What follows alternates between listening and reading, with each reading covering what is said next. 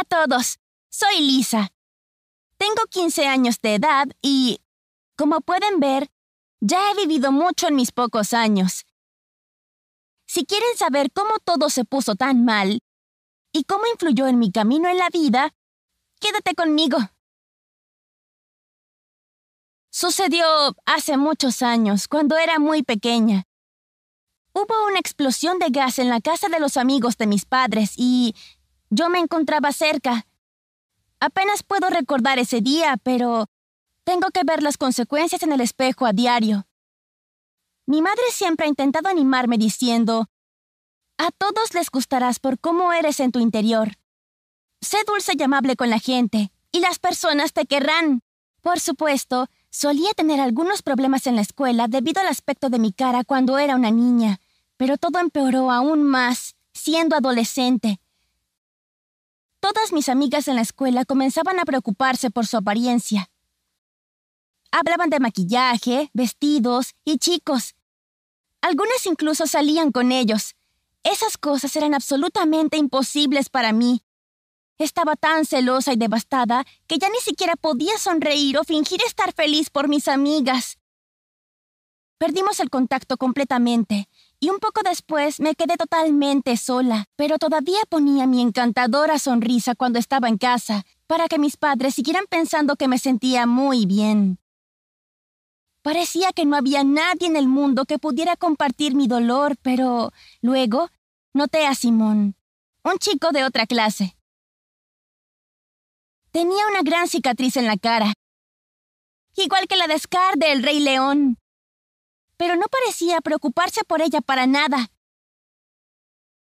Siempre fue completamente positivo y seguro de sí mismo. Esa es una persona adecuada para mí. Somos muy similares, pensé. Él no me conocía, así que hice mi mejor esfuerzo para conversar un poco con él. Y al principio fue muy amable conmigo, pero en realidad no estaba interesado.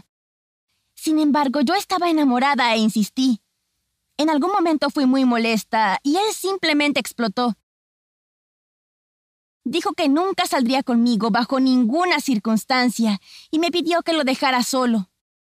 Estaba tan en shock y destrozada que sentí que me había salido otra cicatriz, pero en mi corazón. Resultó que el sistema de sé amable de mi madre ya no funcionaba.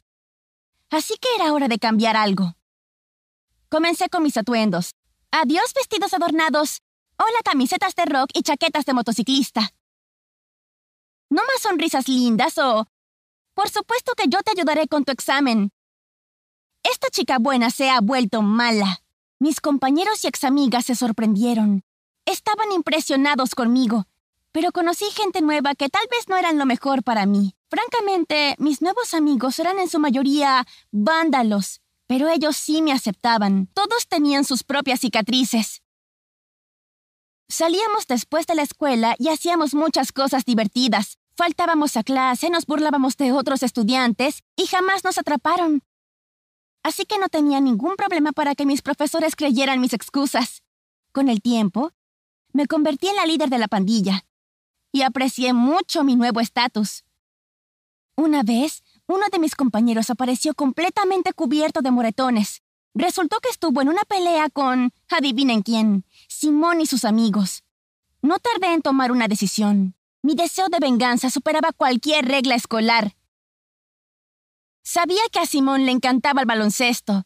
Era uno de los mejores jugadores de la escuela y podíamos verlo practicando todos los días, preparándose para un próximo juego extremadamente importante. El día del juego, le tendimos una emboscada a Simón en el baño y lo encerramos en el armario. Eso fue lo peor que pudimos hacerle, pero no solo a él, de hecho. Nuestro equipo perdió ese juego y puedes apostar a que todos los jugadores, estudiantes y profesores se pusieron furiosos cuando descubrieron quién era el responsable de todo esto. Por supuesto, Simón nos delató. Pero no fue lo peor. Nuestros padres recibieron una llamada desagradable esa noche y fueron citados a la escuela. Mis padres estaban atónitos. Ellos no tenían la menor idea de que su pequeña niña dulce se convertía en una buzona escolar del montón cada vez que salía de casa. Había un gran silencio en el auto cuando mis padres y yo regresamos a la casa de la oficina del director.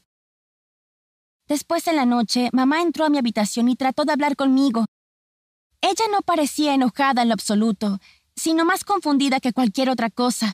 Ella sugirió ir con un terapeuta. No le respondí. Después de que salió de mi cuarto, rompí en llanto. Ahora mi madre me veía como un monstruo igual que los demás. La diversión se acabó. Mis amigos y yo no podíamos estar juntos en nuestros recesos. Nuestros maestros nos vigilaban.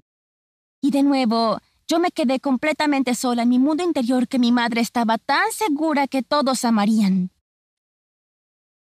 Un día estaba sentada en la cafetería de la escuela almorzando cuando alguien a mis espaldas me preguntó ¿Puedo sentarme aquí?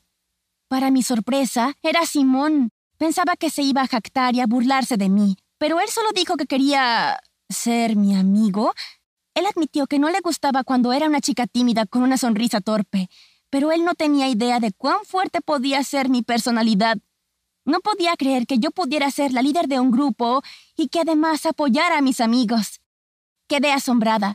¿Podría ser cierto que Simón no quiso salir conmigo por mi comportamiento y que no le importaran mis cicatrices? Bueno, para ser honesta, Simón y yo no nos hemos convertido en buenos amigos, ni en pareja, pero ¿sabes qué aprendí de esto? Todos estamos marcados a nuestra manera, y no debemos esperar que las personas que nos rodean nos comprendan o nos compadezcan. Tú eres totalmente responsable de tu felicidad y armonía, y solamente tú puedes dominar tu situación. La forma en que reaccionas a un suceso establece la forma en que las personas reaccionarán ante ti. ¿Alguna vez tuviste una experiencia como esta? ¿Cómo lidias habitualmente con tus penas y cicatrices? Ansío leer tu historia en los comentarios. Si quieres hablar de mí con tus amigos o padres, puedes compartir mi historia con ellos. Lo que no nos mata nos hace más fuertes.